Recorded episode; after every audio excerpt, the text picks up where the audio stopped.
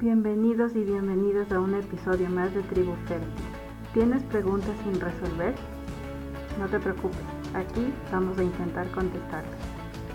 Hablaremos de psicología, nutrición, salud reproductiva, terapias alternativas, medicina natural, medicina tradicional y mucho más. Engánchate. Hola, hola, ¿cómo están? Les saluda Estefanía, fundadora de tribufertil.com. El día de hoy estamos en un nuevo episodio del podcast de tribufertil.com, la fertilidad más allá de la concepción. Hoy nos acompaña una invitada especial desde México, así que estamos internacionales nuevamente. Acompaña la psicóloga social eh, con una especialización en psicología transpersonal, Cielo Pérez. ¿Cómo estás, Cielo? Hola, muchas gracias por invitarme. Estoy muy entusiasmada para poder compartir un poco de lo que he aprendido. Qué bueno, muchísimas gracias por estar aquí, por darnos tu tiempo. Y sé que esta charla y este episodio va a estar muy interesante, sobre todo porque eh, nos vas a compartir información muy personal, por lo cual te agradezco.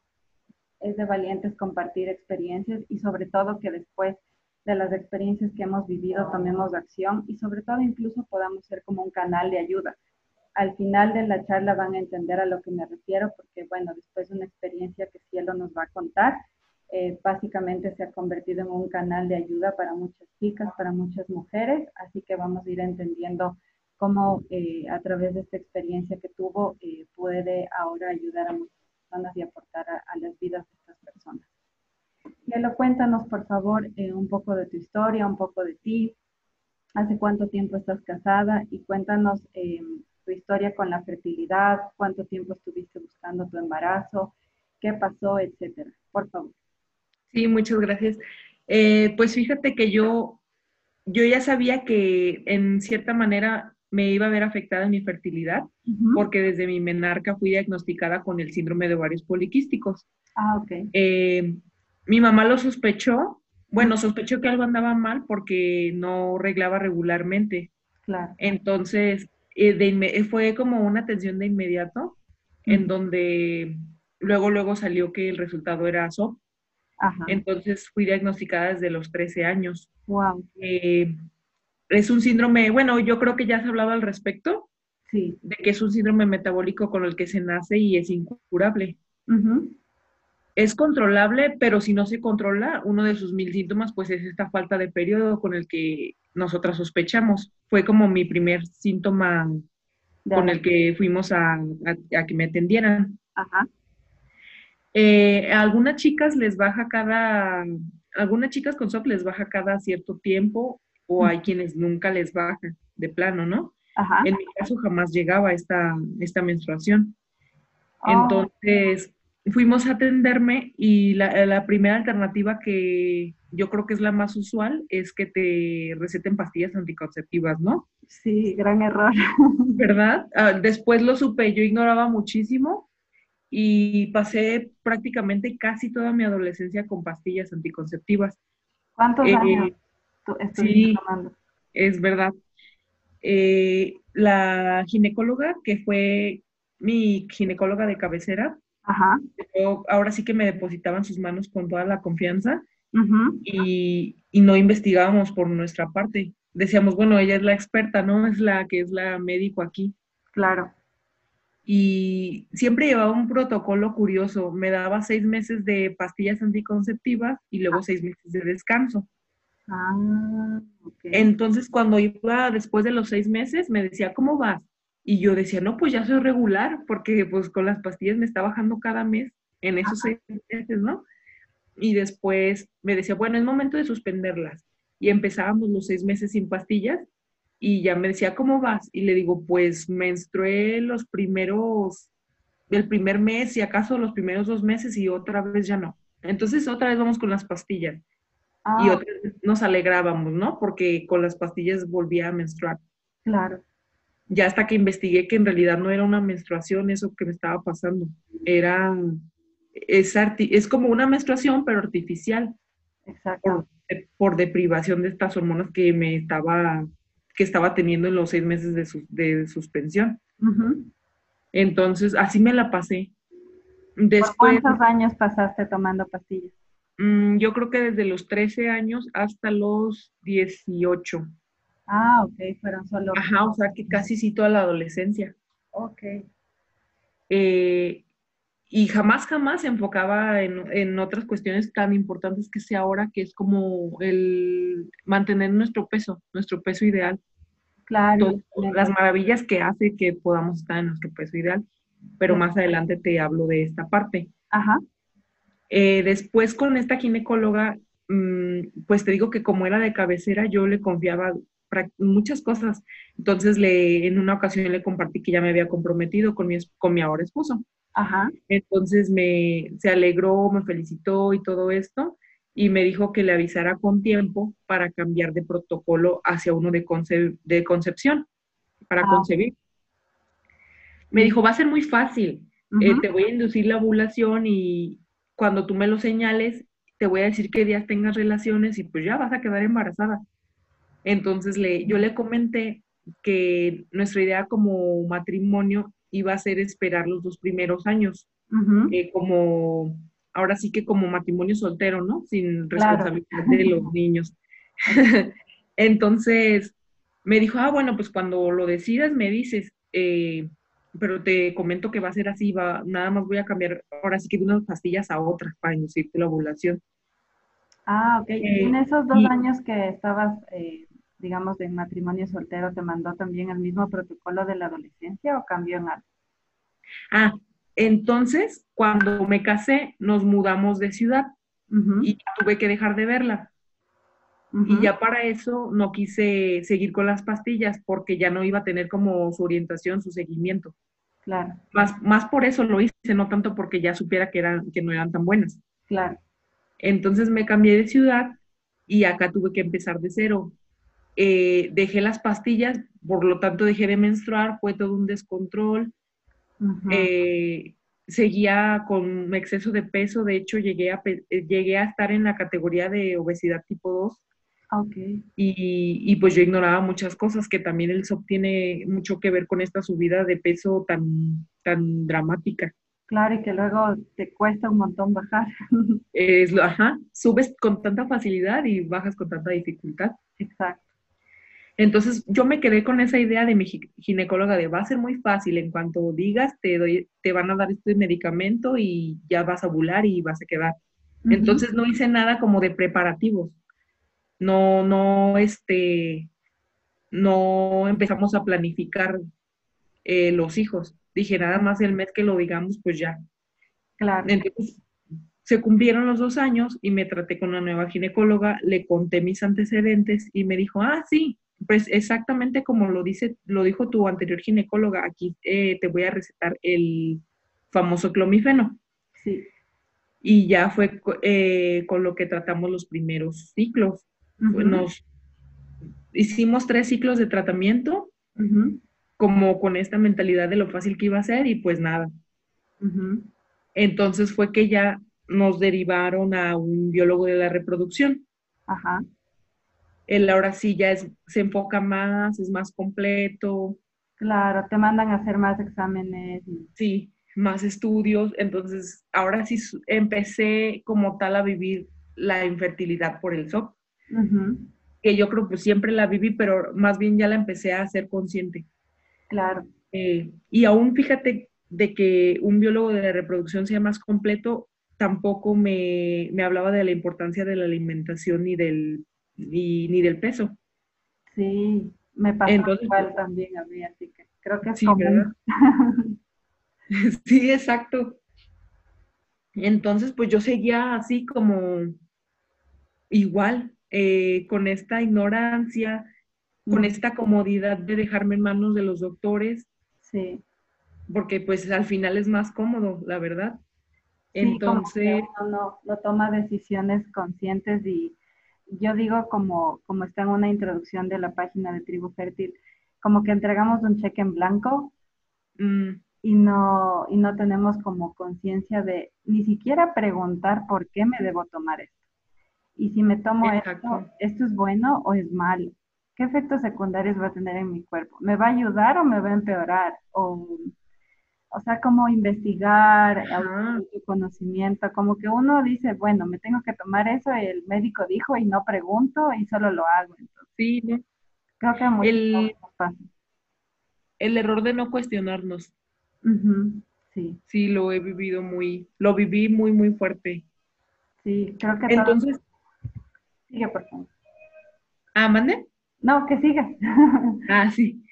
Entonces, con este biólogo eh, pudimos avanzar un poco, pero solo médicamente.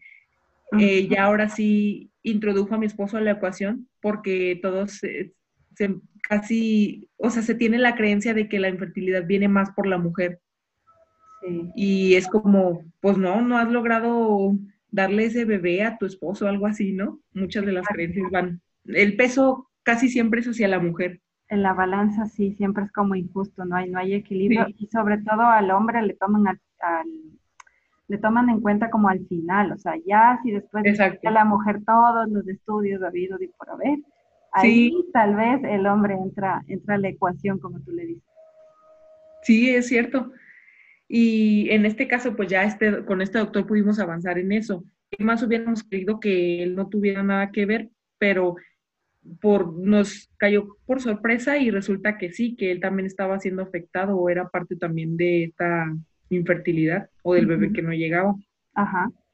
Eh, en el espermograma le, le salió uno de los parámetros afectados Ajá. Y, y, pues nosotros ni sospecha alguna.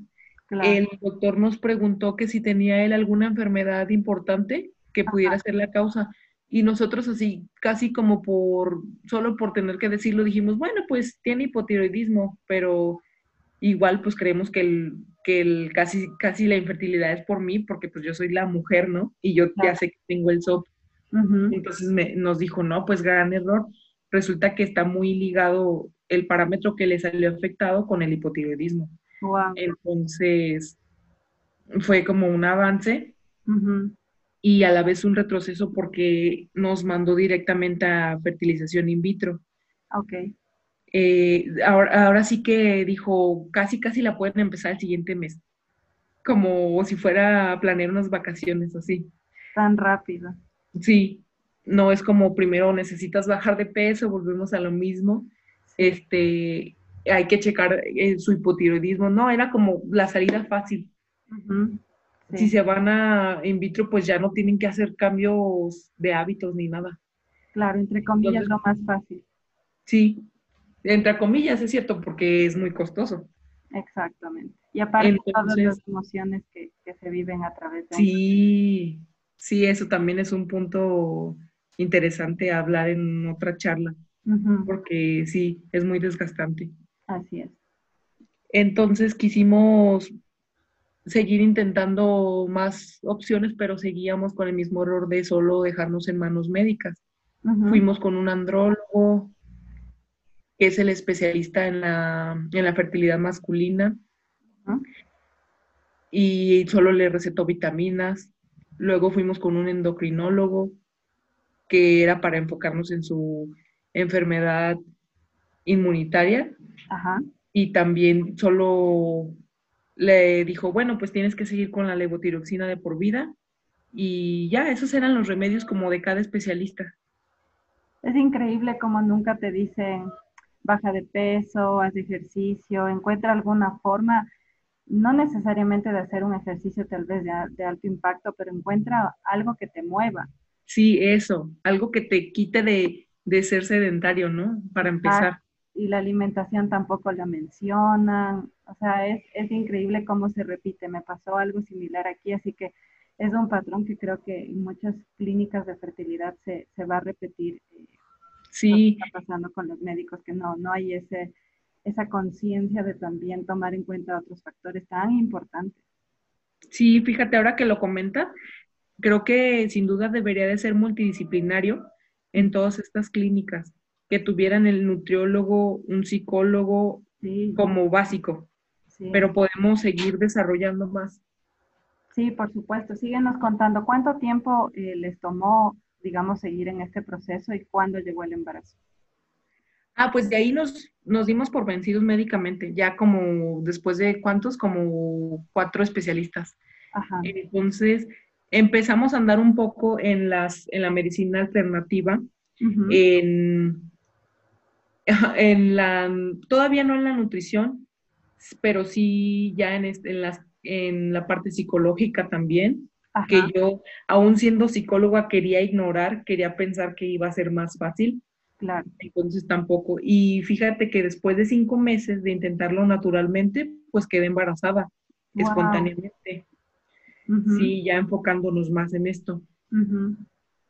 Pero como te digo, como en este periodo todavía no, no habíamos integrado la alimentación, pues lamentablemente lo perdí a las 11 semanas. Eso fue lo que me llevó casi obligada a decir, tenemos que hacer un cambio de raíz.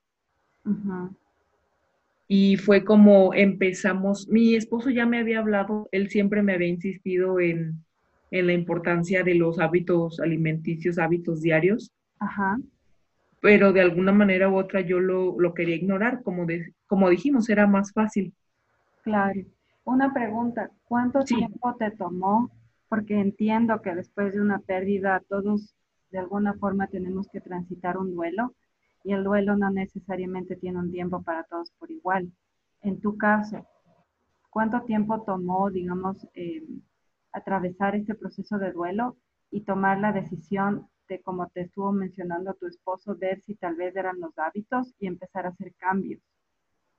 Ah, pues fíjate que yo siento que todavía estoy en duelo, no hemos vuelto a la búsqueda, pero sí quise tomar esta, esta pérdida como una segunda oportunidad para cambiar todo lo que estaba haciendo mal antes y para que en un futuro podamos iniciar un embarazo lo más sano posible.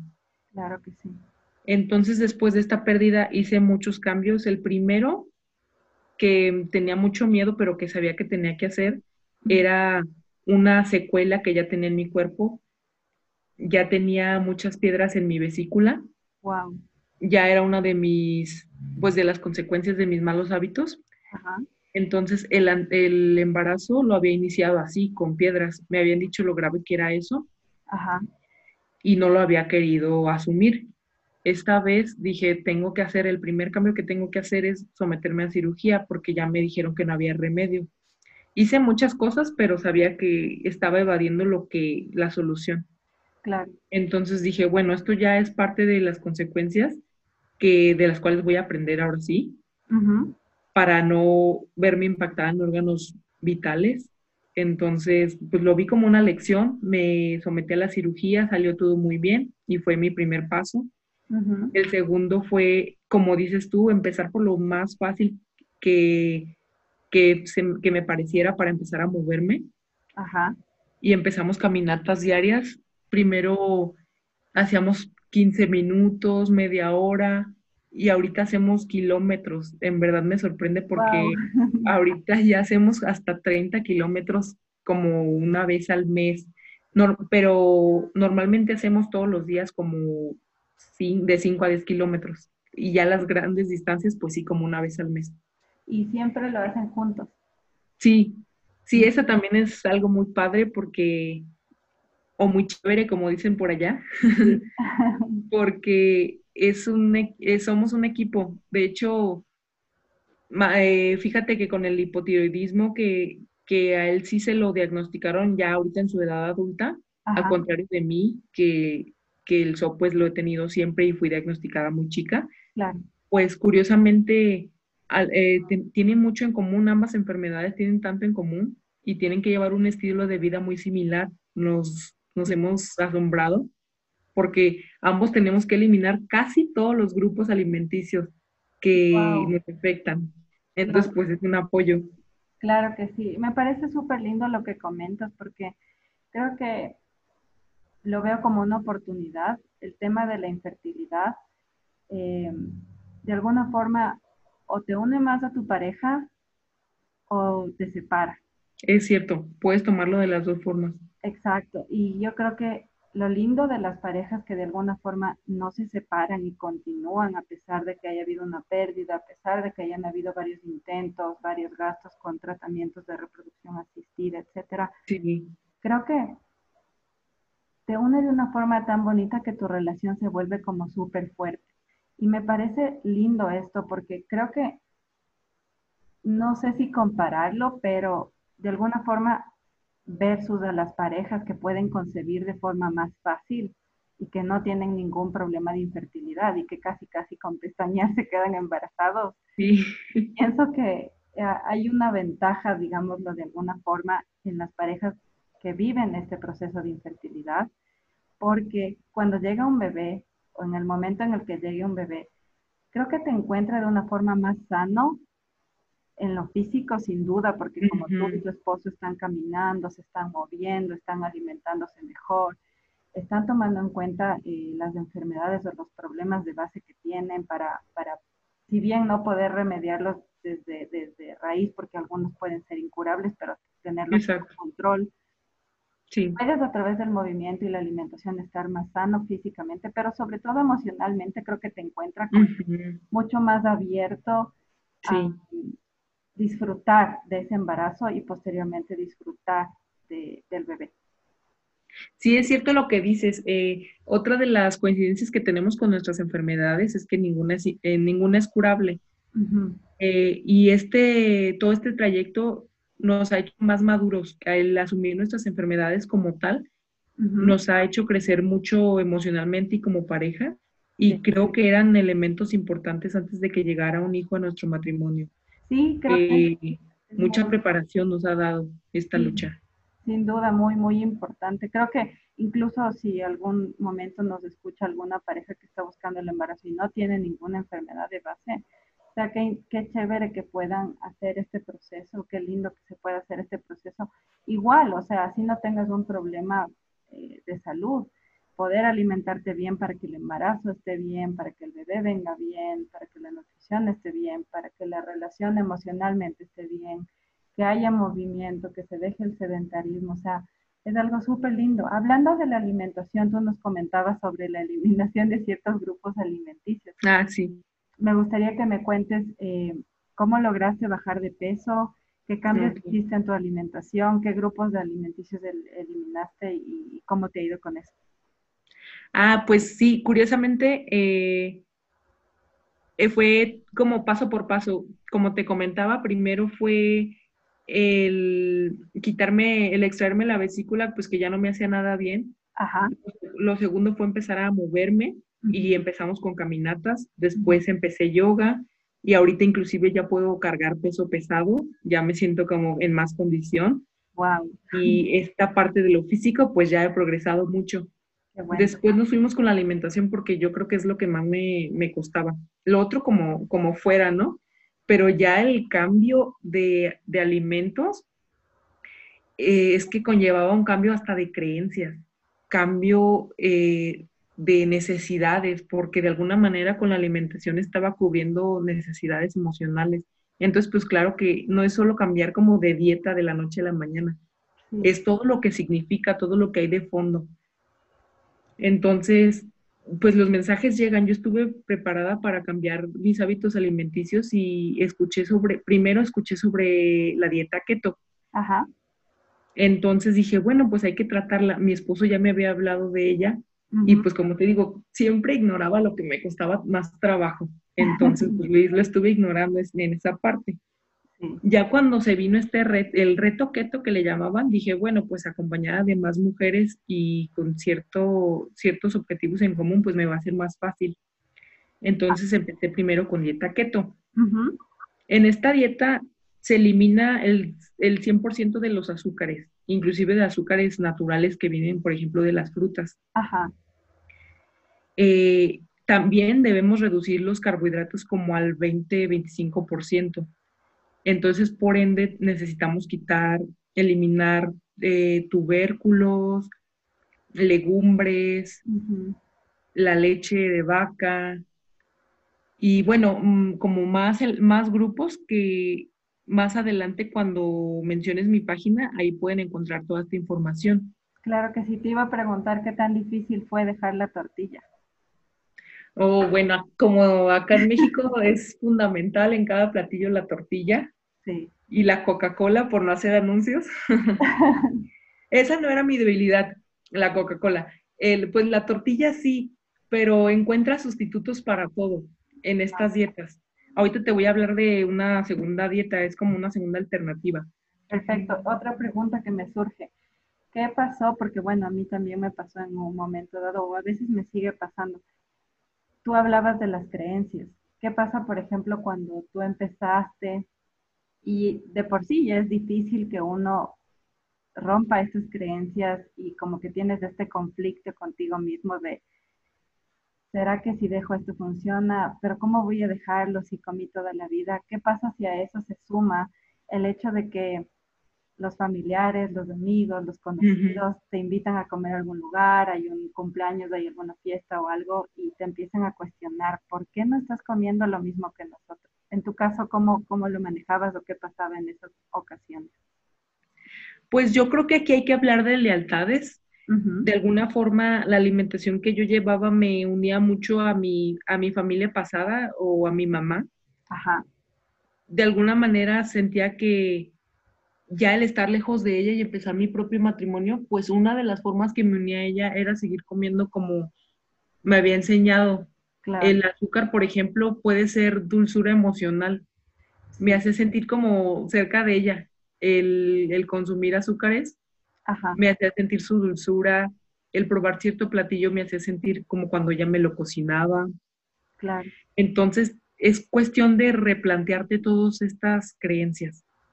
En este caso decir, bueno, si no consumo lo que ella me, con lo que ella me alimentaba, quiere decir que no estoy cerca de ella. Hay más formas de estar cerca de ella. Todas estas preguntas hacia uno mismo. Wow, Entonces fue que descubrí, dije, no es la única manera a través de la alimentación que puedo, que puedo rendirle como este, este honor por lo que me ha dado. Claro que sí. Eh, más bien a través de, los valores que me enseñó, de, de la comunicación con ella, de preguntarle cómo están, de charlar, de estar al pendiente. No es precisamente el único camino claro por la alimentación. Entonces, fue así. Y respecto a cuando ya integré todos estos nuevos hábitos, pues sí, claro que, te, que siempre te llega la tentación o el cuestionamiento de las personas de por qué ya no comes esto.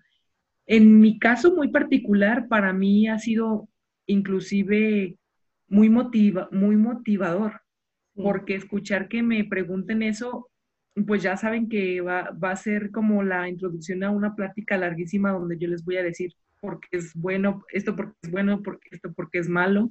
Ajá. Y pues ya todos me dicen, inclusive a veces me escriben y me dicen, oye, necesito que me motives, o, oye, necesito un tip, o qué tan bueno es esto, qué tan malo es esto.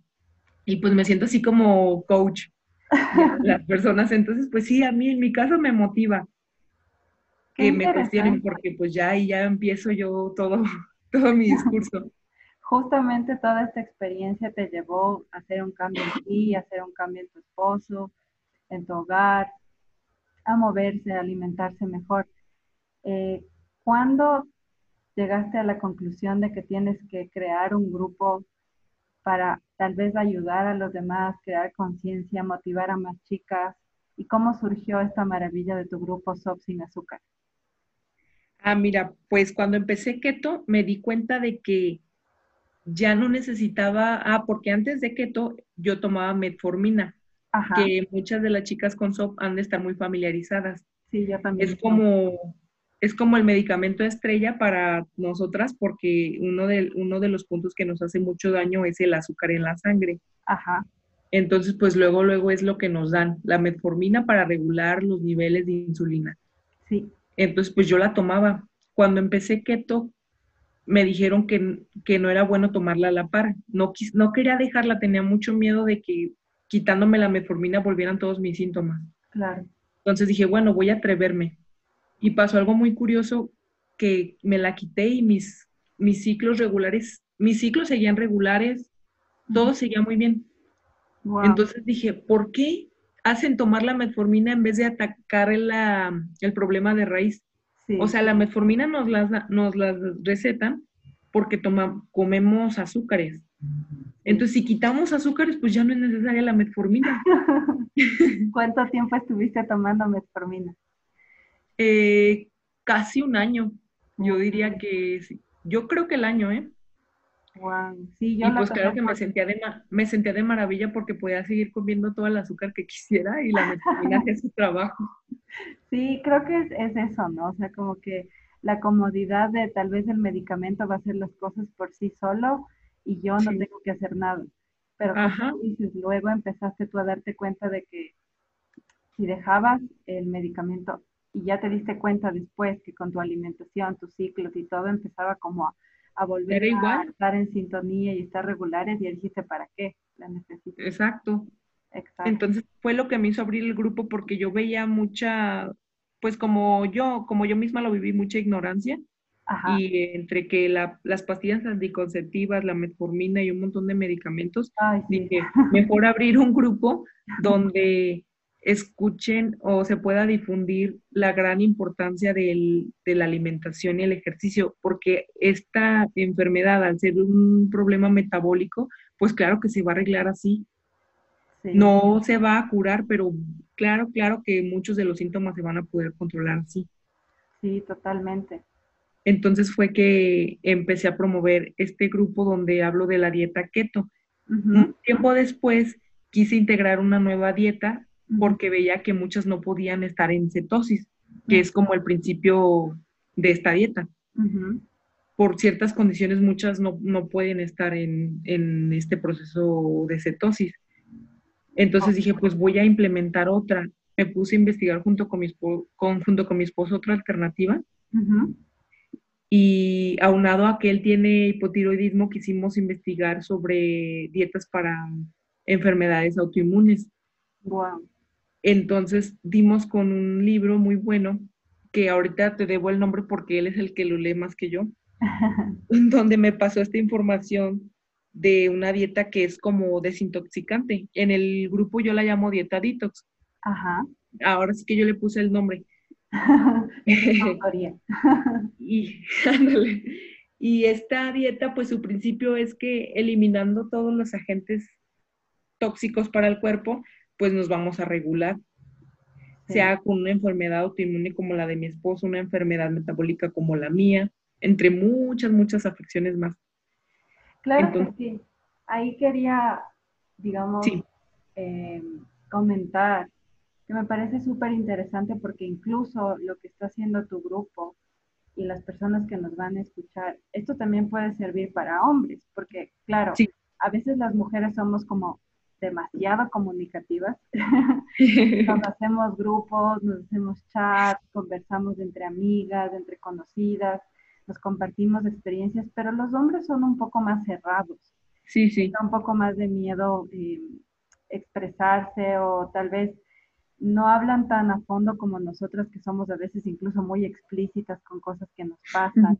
Y me parece tan interesante que incluso la información que tienes en tu grupo puede también servir para hombres, para los para sus esposos o novios, sí, personas que nos están escuchando y tienen algún problema igual, que el tema de la alimentación también va a tener un impacto en su salud emocional, física y en su fertilidad, si tal vez tuvieran también algún problema con, su, con sus espermas.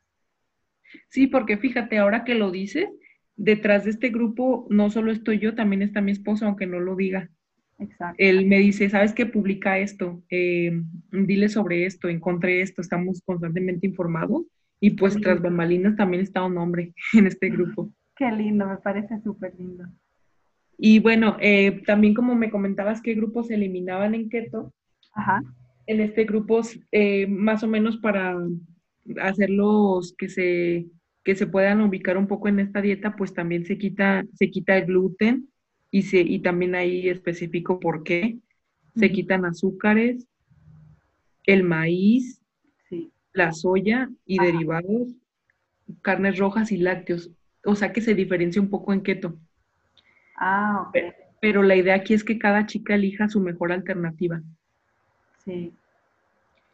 Y... Hablando de las chicas, em, ¿qué tipo de chicas tienes en tu grupo? Y digo tipo porque Claro, seguramente no todas quieren concebir, pero están hartas de tomar la pastilla anticonceptiva y de sus efectos secundarios. están cansadas igual de los síntomas del SOP, otras sí querrán concebir. Entonces, cuéntanos un poco qué, chicas están dentro del grupo.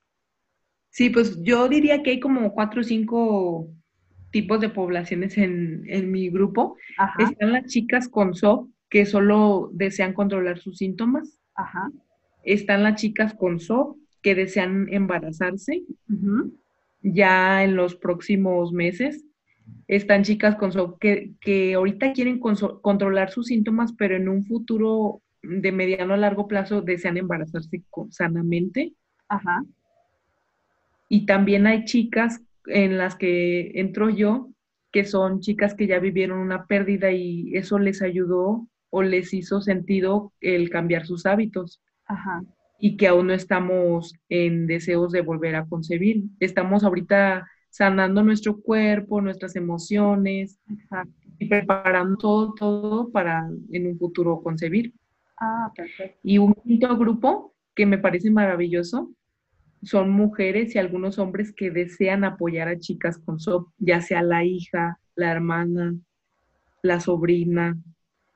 Ellos quieren hacer el cambio por ellos mismos para que la, la chica con SOP en su familia pueda darse cuenta de que le puede ayudar son personas que quieren apoyar. Como la red de apoyo también se, introduce en este grupo, incluso también me imagino que te ha pasado, eh, te ha tocado escuchar gente que entró al grupo por ayudar a alguien más. Sí, se me hace tan lindo. El cambio. Sí, se me hace tan lindo cuando eh, me escriben a veces mamás, mamás de hijas con SOP, porque me recuerda mi, cómo mi mamá luchaba por esta información que en, su momento no tuvo. Como que proyecto ahí mi mamá en estas mamás que dicen, eh, oye, ¿cómo puedo ayudar a mi hija? Eh, no quiere hacer este cambio, ¿cómo le facilito el que no pase hambre, pero a la vez esté sana? Y me preguntan y digo, wow, qué, qué lindo este amor de mamá que, que está tan fuerte en el grupo. Entre más tipos de amor. Sí, me parece súper, súper bonito lo que me comentas, o sea, cómo este grupo te ha llevado a poder difundir esta información que me parece tan valiosa y que sobre todo incluso personas que, que, tal vez nada que ver tendrían con el grupo porque no tienen soft, pero se introducen y luego también hacen un cambio. como que todo, todo va fluyendo, qué lindo. Sí, toda una red, como dices. Ajá. Y bueno, pues la idea con este grupo eh, además de la alimentación, trato también de, que las chicas, ahora que si me pueden estar escuchando chicas que vivieron alguna pérdida por aborto espontáneo, que sepan que también este grupo y mi, y mi contacto está siempre para ayudarles a, esta contención que muchas veces falta y de la cual también ya hablé, hablé en otro programa. También para que podamos escarbar en el lado psicológico de, de nuestras tendencias alimentarias. Sí. Para que sea más fácil. Una vez que das con el lado psicológico, pues se te hace más fácil cambiar tus, tus hábitos. Sí, la, la nutrición emocional también es importante. Sí, es verdad. Y también otro punto para quienes están viviendo pues las secuelas que deja la infertilidad, sí. que se sientan apoyadas, que no están solas. Y en sí por eso este, este grupo engloba muchas cosas.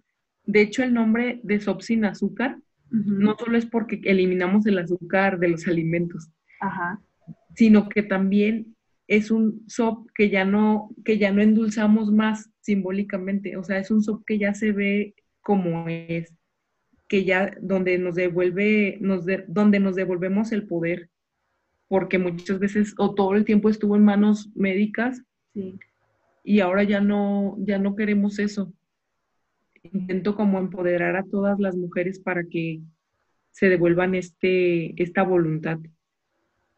Por eso digo, es un SOP que ya no endulzamos más, ni, ni en los alimentos ni en nuestras creencias. ¡Wow! ¡Qué lindo! ¿Me puedes contar en este momento en qué etapa te encuentras, cielo? Eh, más o menos si nos puedes contar si estás combinando este tipo de alimentación detox y también algo de keto y nos puedas como compartir un poco qué comes a lo largo del día, tu desayuno, tu almuerzo y tu cena para más o menos tener una idea de lo que, lo que tú estás, eh, digamos, viviendo en este momento con la alimentación.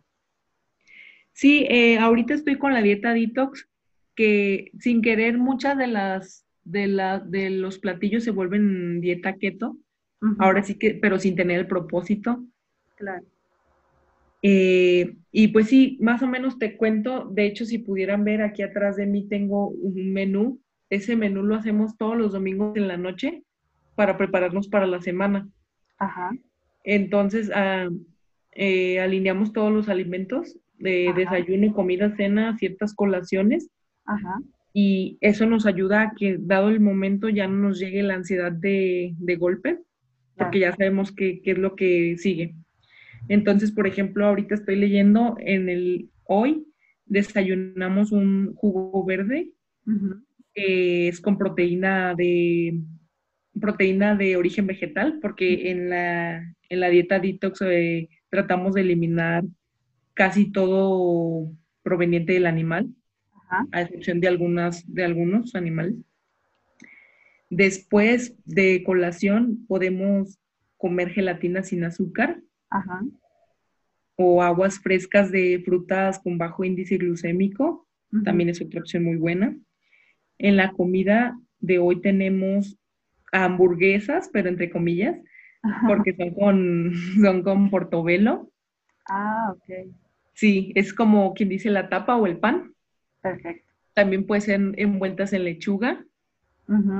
Y la carne es de carne molida de pavo. Pero, por ejemplo, si están en keto, pues puede ser carne molida de res, como gusten. Claro. Es que acá la, se eliminan las carnes rojas. Tiene como que ciertas variantes, ya lo irán viendo en el grupo. Y de cena tenemos lentejas con camote. No sé si se le llama igual allá. Sí, sí, sí, la papa dulce o el camote. Sí, ah, sí, papa dulce, exacto. Tenemos lentejas con camote, eh, también le podemos poner zanahoria. Y la verdad es que es muy llenador. Al principio, claro que cuesta, porque estamos eh, acostumbrados a llenarnos con otros alimentos que están prohibidos en este caso.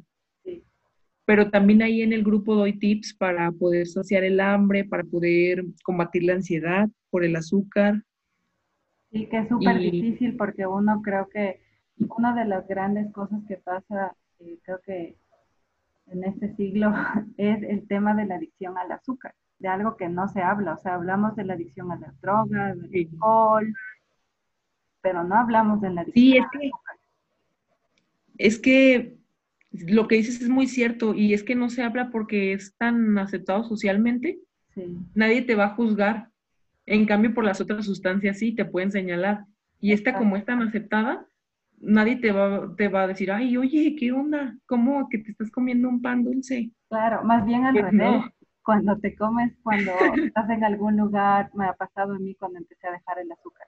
Me invitaba una amiga a tomar un helado y yo tomaba un té y me compraba alguna cosa pequeña de, sal en vez de algo de dulce. Y me decía, ¿cómo vas a venir a este lugar tan famoso de helados a comerte un té con algo de sal, si lo característico del lugar son unos helados. Entonces, más bien pasa al revés, te juzgan por no comer azúcar. Sí, es cierto. Y no sé si a ti te pasa, pero a mí ese tipo de situaciones me empoderan un montón, porque me hacen decir, ok, tuve esta prueba y pude fortalecer mi voluntad. Sí. De, de hecho, también promuevo los ayunos intermitentes que son pequeños periodos donde no vas a, te vas a, ¿cómo se dice?, abstener De, comer cualquier alimento. Entonces yo al principio no, no aguantaba tanto, ya quería desayunar. Entonces resistía, resistía y ahora inclusive mi esposo, mi esposo ha hecho ayunos hasta de 56 horas me parece, el que más aguantó. Ajá. Y yo una vez hice uno de 45. ¡Wow! Sí, entonces digo, hemos hecho muchos logros en el ejercicio, en los alimentos, en el ayuno, también, y bueno, yo creo que todos esos son pasos para que también luego podamos meditar también sin tantas perturbaciones. Porque me he dado cuenta que estoy más concentrada, más enfocada. y ha sido así como una, una ruta. ¿Cómo? Eso justo te iba a preguntar. Ah, sí. El tema del el movimiento y la alimentación lo tienes cubierto tú y tu esposo. ¿Cómo, hacen para estar relajados, manejar la ansiedad, el estrés? ¿Haces algún tipo de práctica de meditación? Me decías que hacías yoga. Cuéntanos un poco qué, qué otras cosas haces adicionales. Sí, además del yoga, yo creo que la meditación. A mí, mi esposo medita en silencio o a veces con música de fondo. A mí todavía me cuesta llegar a ese punto. Todavía siento mucho ruido mental porque soy muy aprensiva. Ya me voy a dejar de decir eso, pero sí considero que todavía lo soy. A mí lo que me ayuda es meditar, pero con mantras, mantras repetitivos, que pueden buscar así en YouTube, meditación con mantras. Entonces, pues la mente se, se, enfoca en los mantras, no, no estás totalmente sin, sin ningún contenido, porque eso es lo que a mí me cuesta. Entonces estoy repitiendo los mantras y sí me, me relajo mucho. Creo que se llama, este tipo de meditaciones del yoga kundalini. Ah, perfecto. Entonces es una buena herramienta que les recomiendo para quienes todavía sientan mucho ruido mental al meditar. Sí, que creo que nos pasa a todos cuando recién empezamos, como que nos cuesta llegar a ese punto. Sí, recién empezado sí, sí pasa. Es muy natural, porque pues la mente está acostumbrada a siempre estar pensando. Y, divagando y, trayéndote cosas y como un ruido mental terrible, como el del tráfico. Sí, y fíjate que más en, la, en este camino de la infertilidad se presta mucho a eso, a hacernos muchísimas ideas. Totalmente, empiezas a pensar y si sí, si no, y por qué. En pasado y en futuro. Y, y nunca estás en el presente, así que creo que la meditación es una hermosa recomendación para estar en el aquí y en el ahora y poder agradecer por lo que tenemos ahorita, porque no sabemos lo que va a pasar en el futuro y el pasado ya se fue, entonces creo que es, sí, es muy bueno. Muy lindo. Las personas que entren a tu grupo, a SOP Sin Azúcar, ¿qué pueden esperar? Digamos, eh, yo estoy en el grupo hace poco y me parece súper que tú estás muy eh, activa, digamos, en el grupo, interactúas. Si entramos al grupo, ¿qué podemos esperar? ¿Qué actividades promueves? Eh, ¿Qué testimonios? bueno, veo que comparten también testimonios. Sí. Cuéntanos un poco cómo es la interacción en el grupo. Sí, pues principalmente lo que pueden esperar es información totalmente a su alcance y sin ningún costo para que puedan saber desde cero cómo poder cambiar sus hábitos alimenticios progresivamente. Pueden encontrar lo más básico desde qué es lo que, los alimentos que se van a prohibir por estos periodos, los alimentos permitidos. Hay otra sección donde ya se va a la práctica y hay fotos de los, de los platillos que las chicas han subido. Tanto, de, tanto de dieta keto como de dieta detox. Eh, hay dos apartados. Entonces se pueden dar ideas ya ilustrativas de lo que pueden comer como tal. También van a encontrar apoyo de entre todas las chicas para poder combatir, yo creo lo principal que es la ansiedad por el azúcar. Sí. Es lo que más, es lo que más como que me llega a, a mis consultas que quieren preguntarme cómo combatir esto. También van a encontrar apoyo casi personalizado, también sin ningún costo, porque lo hago como parte de, un sentimiento de que esta es una misión que, tengo. Entonces, pues las chicas pueden escribirme sin problema a cualquier hora que, deseen por inbox para preguntarme cuestiones de su alimentación o también emocionales, eh, preguntas básicas que, que por más que sea su duda pequeñita, no duden en preguntarla, es mejor para que puedan estar bien orientadas.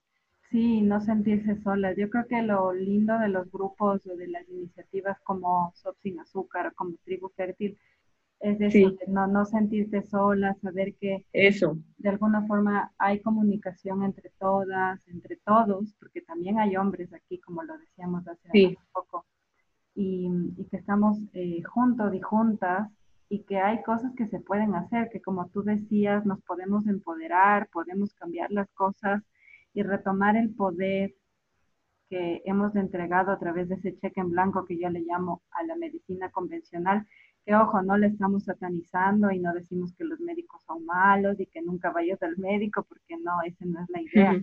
Pero también eh, animamos a que haya una autorreflexión, un autoconocimiento, el porqué de las cosas, por qué me voy a tomar esto, y si me está sentando mal, entonces mejor voy con otro médico, escucho otra opinión y, estoy un poco más en sintonía con mi cuerpo y con mi mente y no solo me dejo llevar como una barquita en el agua y, no pregunto sí. nada. Sí, te iba a decir otro tip para esta parte de relajarse. Ajá. También me parece una excelente opción la escritura.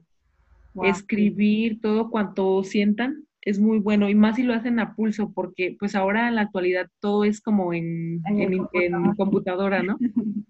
Eh, o ya sientes algo y pues sí, también a publicarlo. Pero si lo hacen a pulso es mejor porque la mente lo capta mucho mejor. Está como más en sintonía a través de la vista. Todo lo que estamos escribiendo se está procesando.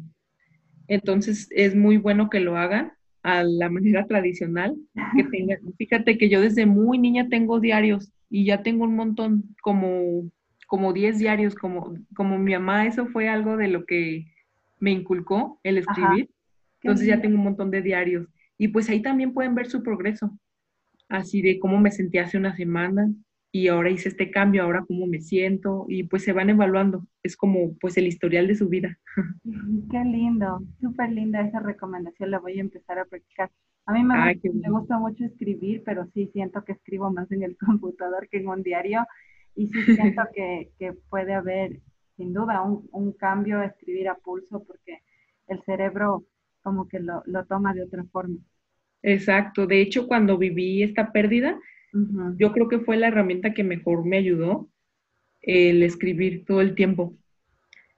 Antes y después. Antes cuando, lo cuando presentí que iba a vivir esta pérdida, durante mi pérdida y después. Es de lo que me ha ayudado a ir sanando. Todavía no, no me siento, no siento que cerré ese duelo al 100.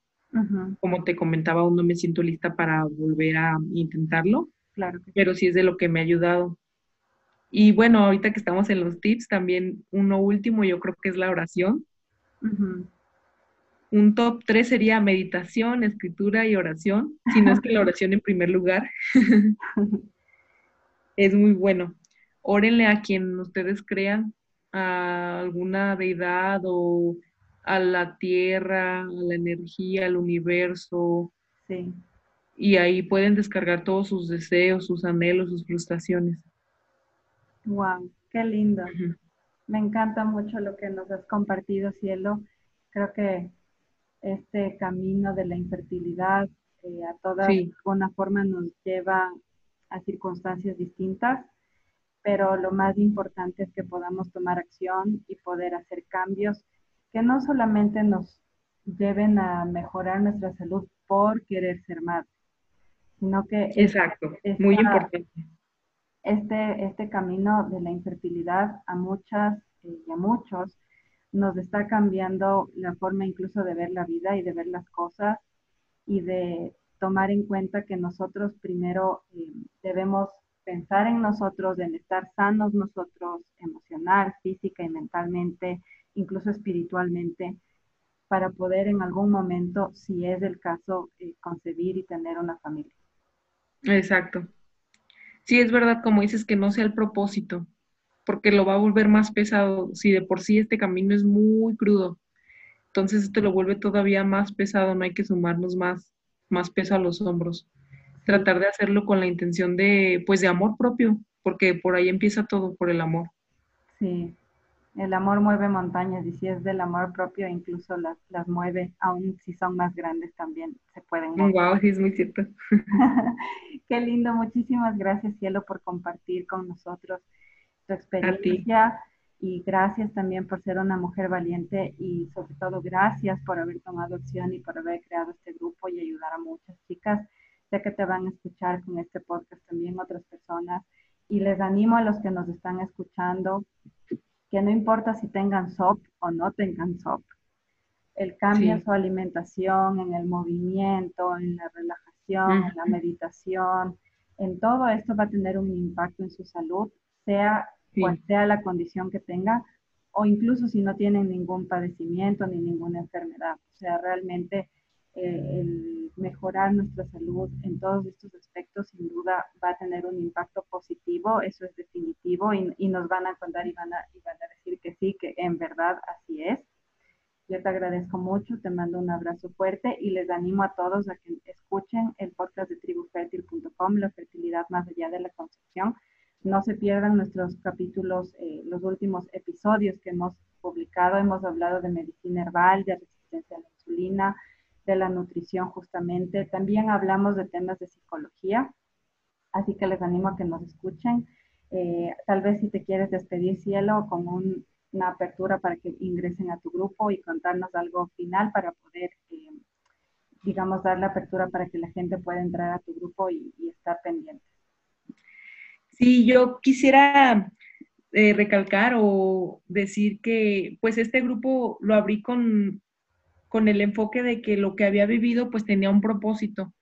y, yo quiero decirles que también todo lo que han pasado a través de la infertilidad o a lo mejor un, en un aborto espontáneo, más de uno, cualquiera que sea su prueba, tiene un propósito, no, no lo olviden. Yo creo que todo lo que vivimos en esta tierra tiene un propósito mayor, que a su tiempo pues no será revelado, no se rindan. Y yo sé que pronto o no tan pronto van a encontrar la razón por la que están pasando esto y todo les va a dar mucho sentido. Las invito a que se unan al grupo y que puedan encontrar lo que están buscando ahí y pues siempre tendrán mi apoyo. Qué linda, muchas gracias, Cielo. Un abrazo desde Ecuador hacia México, un abrazo a todas las chicas de tu grupo. Así que nos despedimos de este maravilloso episodio de tribufertil.com, la fertilidad más allá de la concepción. Gracias. Muchas gracias.